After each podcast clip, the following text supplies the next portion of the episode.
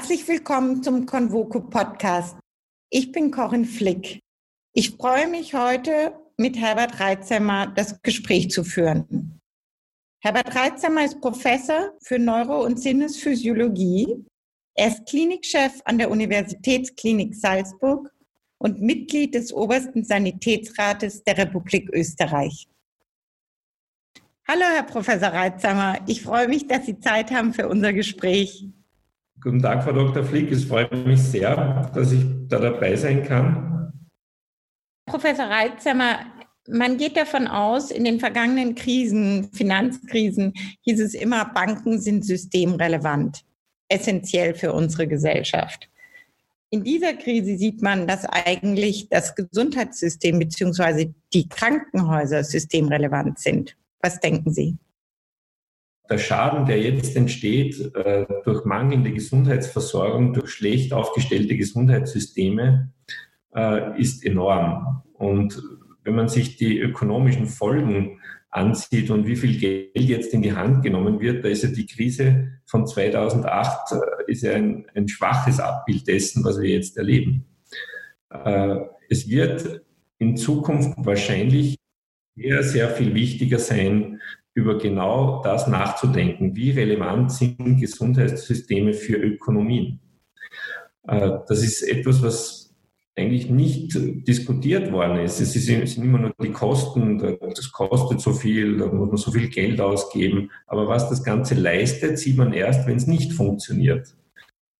Der Staat hat in bisher unbekannter Weise in unser tägliches Leben eingegriffen. Wir werden gemanagt. Kann man eine Gesellschaft wie ein Unternehmen führen?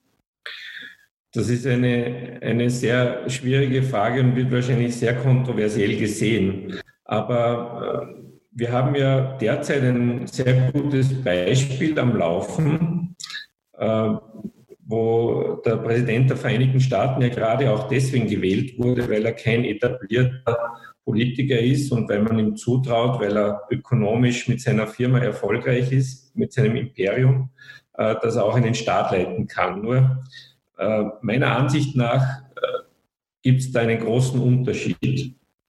Ähm, wir wissen aus, der, aus den Neurowissenschaften, dass wir Menschen dazu neigen, weil wir eben so konstruiert sind, Muster zu erkennen. Im Verhalten, im Aussehen, unterschiedliche Probleme auf das Wesentliche zu reduzieren. Das brauchen wir, damit wir mit der Fülle der Informationen, die wir aufnehmen, auch gut umgehen können.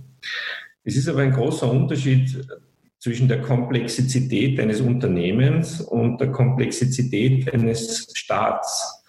Die Interdependancen und die Imponderabilitäten äh, sind unvergleichlich viel komplexer in einem Staatswesen als in einer Firma. Auch hat ein Staat nicht eine sehr zielgerichtete und einzige Aufgabe, sondern viele Aufgaben, die er zu erfüllen hat.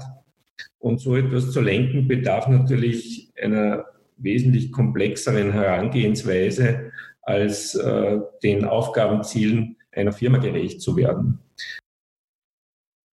Um dieses Management der Bevölkerung effektiver zu gestalten und um eine schrittweise Aufhebung der Maßnahmen möglich zu machen, wird es vermutlich den Einsatz neuer Tracking-Technologien brauchen. Die Staaten Asien haben es vorgemacht. Sind sie Vorbild oder Orientierung für Europa?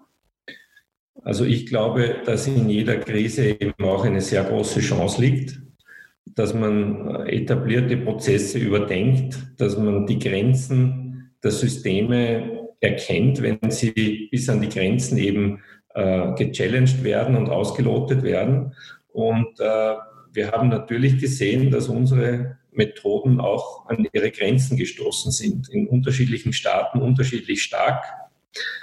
Aber ich denke, dass die Chance, äh, der neu, der, für neue Entwicklungen und insbesondere für IT-Lösungen äh, auch im Zusammenleben und im zwischenmenschlichen Bereich äh, sehr genau angeschaut werden sollen. Da liegen große Chancen drin. Umgekehrt darf man halt nicht den Fehler machen, dass wir äh, zu viel Freiheit aufs Spiel setzen, äh, wenn wir diese Wege gehen. Gesundheitsdaten sind sehr sensibel. Wie könnten wir den verantwortungsvollen Umgang mit ihnen sicherstellen?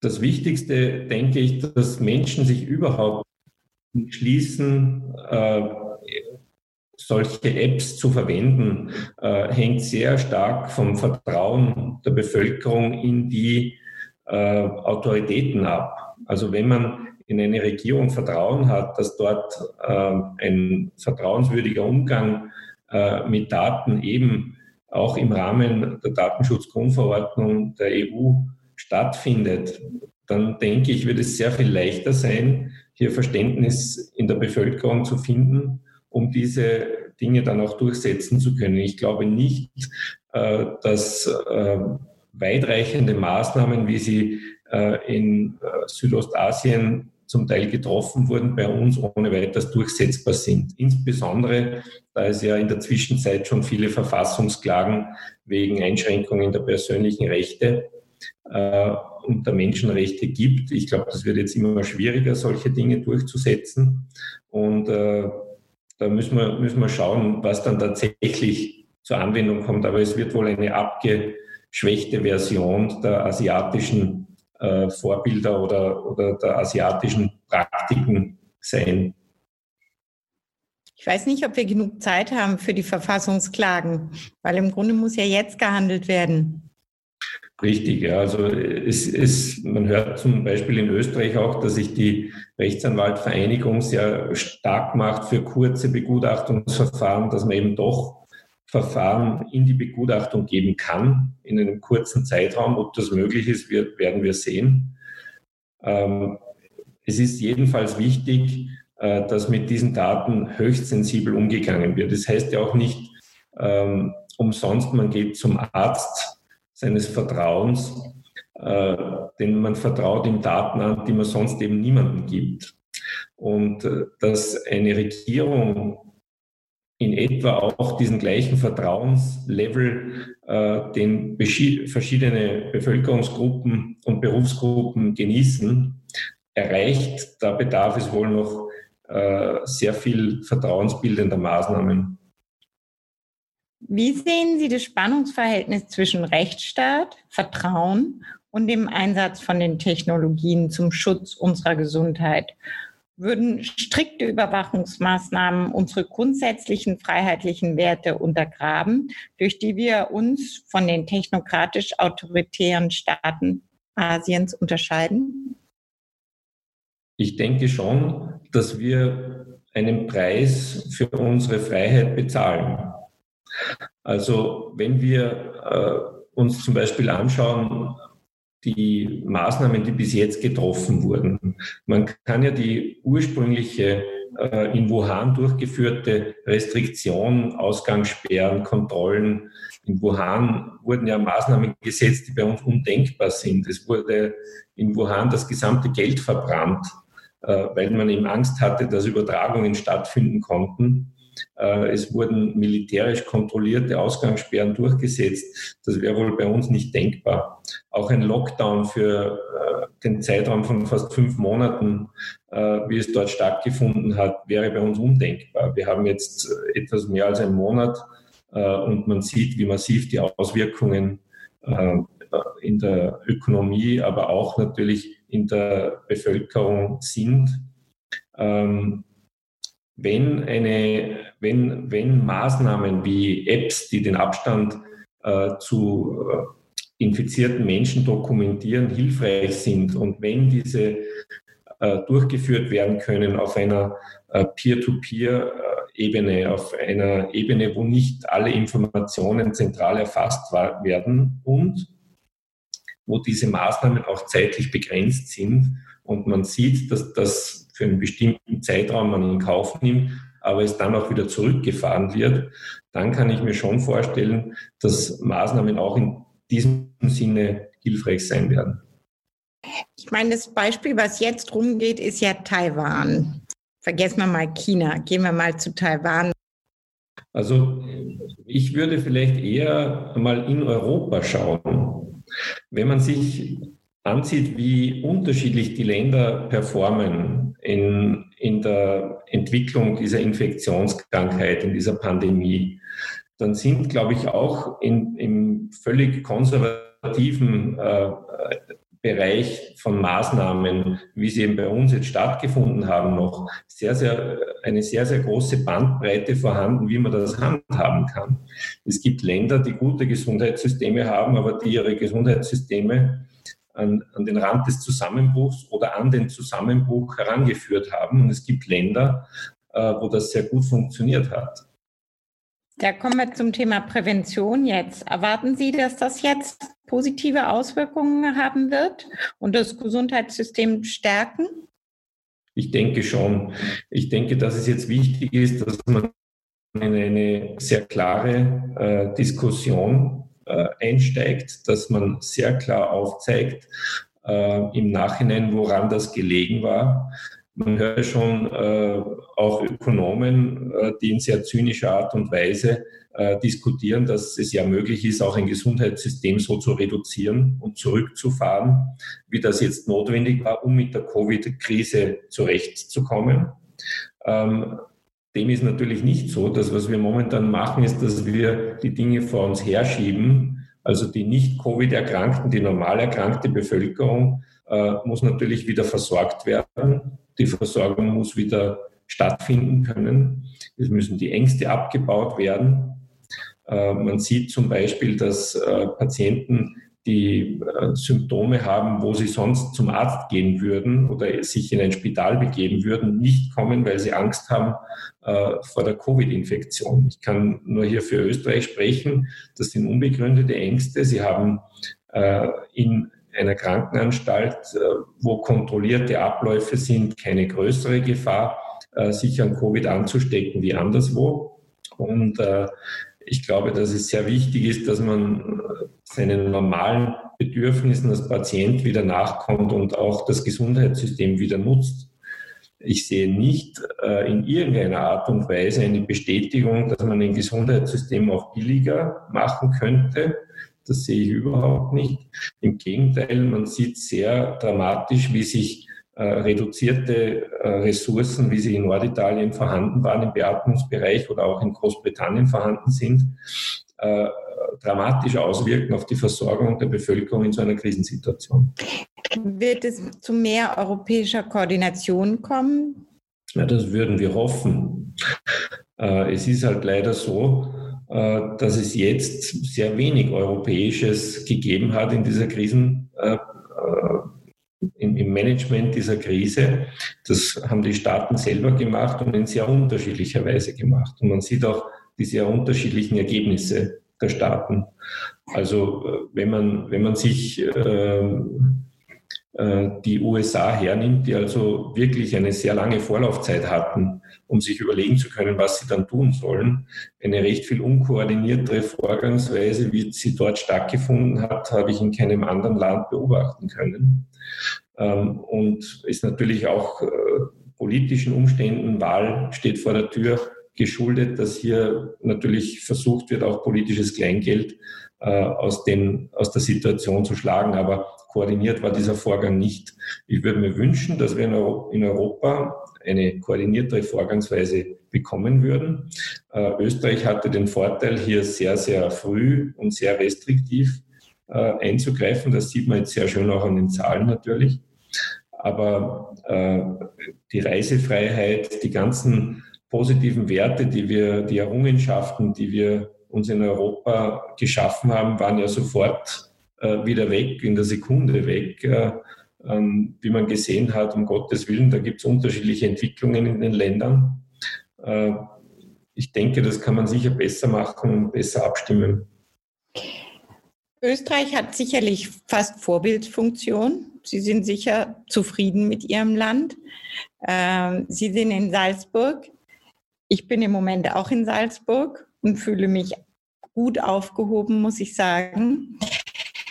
Was interessant ist, was man beobachten kann, aber vielleicht täusche ich mich, in Österreich gibt es nicht den Experten, der immer die führende Rolle übernimmt, so wie zum Beispiel in Deutschland oder in den USA. Ist es eine Gruppe von Experten, die den Kanzler? Ja, es gibt hier eine Gruppe und man muss auch wissen, dass äh, die Kompetenzen zwischen dem Bund und den Ländern aufgeteilt sind. Also der Bund ist zum Beispiel für Ausgangssperren und derartigen äh, Maßnahmen ist er zuständig. Für die Gesundheitsversorgung sind die Länder zuständig. Jetzt äh, bezüglich der, der Experten, ähm, es ist richtig, es, es gibt für derartige Pandemien keine Experten. Da gibt es niemand, der so etwas schon einmal gemacht hat. Äh, alle, die im Nachhinein sagen, man hätte besser, äh, werden gut beraten, äh, Bescheidenheit zu üben. Man wusste es einfach nicht. Es war ein, ein Experiment im Real Life, äh, wie es zuvor noch nicht stattgefunden hat. Aber wir stecken ja in dem Experiment leider noch mittendrin, nein? Richtig, ja. Also wir, hatten, wir haben jetzt die, den einfachen Teil absolviert, ähm, der kompliziert genug war. Wir haben äh, mit einer Hammer-Strategie, äh, mit Social Distancing, mit Restriktionen, Ausgangssperren und äh, der Isolation von, von ähm, Risikogruppen es geschafft, äh, die Anzahl der Neuinfektionen äh, auf ein sehr niedriges Maß äh, herunterzubringen. Also ein Infizierter infiziert derzeit 0,6 andere. Das heißt, das, stinkt, das nimmt sehr stark ab. Und jetzt kann man eben langsam dazu übergehen, und das ist die viel kompliziertere Aufgabe, wieder zu öffnen. Das ist dann die DAN-Strategie, wo man also äh, ungefähr einen zweiwöchigen Zeitraum hat, auf Veränderungen zu reagieren. Also steigt die Zahl der Infizierten wieder stark an, sieht man das mit einer zweiwöchigen Verzögerung. Das heißt, in Wahrheit sind schon wieder viel mehr Infizierte, als man messen kann. Und äh, da muss man sofort wieder restriktiv werden, muss schauen, dass man die äh, Infektionswahrscheinlichkeit nach unten drängt. Und das wird nicht einfach werden, weil es ein, ein Titrierungsvorgang, ein sich annähernd an ein Optimum ist und nicht eine Maximalstrategie. Und da den richtigen, das richtige Maß zu finden, und das, äh, das richtige Ausmaß an, an Maßnahmen zu finden, ist sicherlich schwierig und da gibt es auch keine Erfahrungen. Ich denke, es wird sehr darauf ankommen, welche Tradition in einer Gesellschaft äh, praktiziert wurde in der Vergangenheit, äh, auch wie die Verantwortlichen äh, das transportieren. Wir haben zum Beispiel einen sehr jungen Bundeskanzler, der sehr glaubwürdig sagen kann, ich möchte auf meine Eltern und meine Großmutter aufpassen. Das kann er sehr glaubwürdig sagen, weil er jung ist, weil er in dieser Familiensituation sich befindet und hier sehr überzeugend sein kann. Und es wurde bei uns auch eher die Strategie, passen wir doch auf unsere Alten auf, passen wir doch auf die Risikogruppen aufgefahren. Äh, und das ist offen, hat offenbar sehr gut funktioniert. Äh, man sieht äh, aus Analysen der Social Media, äh, da gibt es in, in Wien eine, eine wirklich tolle Institution, den Complexity Science ähm, Hub Vienna. Dort werden Big Data Analysen durchgeführt und da hat man sehr schön zeigen können, wie sich die Maßnahmen ähm, auf die verschiedenen ähm, äh, Kommunikationen äh, in den Social Medias ausgewirkt haben. Zum Beispiel äh, hat man geschaut, ob die Leute sehr verärgert sind, ob, die, ob sie sehr traurig sind, ob sie große Ängste leiden. Und das kann man sehr gut korrelieren mit den Maßnahmen, die die Regierung getroffen hat. Also da kann man zum Beispiel sehr gut sehen, äh, dass eine Maßnahme wie zum Beispiel eben dieser Lockdown, wo man das Social Distancing verpflichtet gemacht hat, äh, die Ängste der Bevölkerung sehr stark reduziert hat. Äh, auch den Ärger über diesen Virus, dass er jetzt da ist und dass wir nichts machen können, reduziert hat. Also da gibt es schon eindeutige Indikatoren, mit denen man eben sehen kann, äh, dass diese Maßnahmen äh, doch sehr gut fruchten und wirksam sind. Ob jetzt eine App dann noch sehr viel Zusätzliches bringt, hängt einfach sehr stark vom Verhalten ab, wie sich eine Bevölkerung verhält, ob es sehr notwendig sein wird, so etwas zu machen, in welchem Ausmaß zu machen. Das kann man, glaube ich, nicht voraussagen. Auch da wird man einfach testen müssen. Und ich bin mir sicher, dass in Österreich hier sehr behutsam an diese Sache herangegangen wird, weil eine Ankündigung äh, der Regierung in der Vergangenheit bereits sehr kritisch gesehen wurde, dass man hier zu so etwas übergibt. Es geht ja eine freiwillige App des Roten Kreuzes in Österreich. Da kann man sich freiwillig daran beteiligen. Äh, aber die, das Wahrnehmen der Bevölkerung dieser Möglichkeit ist derzeit noch recht gering. Und wenn es weniger als 60 Prozent machen, bringt es nichts. Wie wird sich unsere Gesellschaft durch die Krise verändern? Was ist Ihre größte Befürchtung und was ist Ihre größte Hoffnung? Also ich fange vielleicht mit, mit der Hoffnung und auch mit einer Tatsache an. Ähm, die, die Analysen der Social Media haben schon ergeben, dass äh, bei Bekanntwerden dieser Covid-Krise, dieser Pandemie, es ein Zusammenrücken in der Bevölkerung gegeben hat. Die Leute haben sich sehr viel prosozialer verhalten. Ähm, man merkt das ja auch selber, ähm, wenn man in den Supermarkt zum Einkaufen geht. Die Leute nehmen aufeinander Rücksicht mehr. Rücksicht ist etwas, was plötzlich zu einer wichtigen intrinsischen Eigenschaft in der Bewältigung einer Krise geworden ist. Und das haben die Leute jetzt gesehen, dass das auch Sinn macht, wenn man das macht und wenn man sich daran hält. Und ich denke schon, dass wir hier äh, eben dieses soziale Zusammenrücken, das Näherkommen, äh, auch für die Zukunft mitnehmen können. Ich habe jetzt nicht die größte Hoffnung, dass das äh, sehr, sehr lange anhalten wird, wenn es dann wieder normal wird, äh, weil wir einfach anders gestrickt und designt sind. Nicht? Wir denken halt schon sehr gerne an uns selber. Die Befürchtung, die ich habe, ist, dass man eben im Gesundheitswesen nicht die richtigen Lehren zieht und dass sie vor allem auch nicht nachhaltig sein werden. Ich hoffe, dass man sieht, äh, wie wichtig und wie komplex äh, die Gesundheitsversorgung einer Bevölkerung ist und dass man in der Krise aber auch gar nichts anderes zur Verfügung hat, hat als eben dieses, um so einer Krise entgegenzutreten.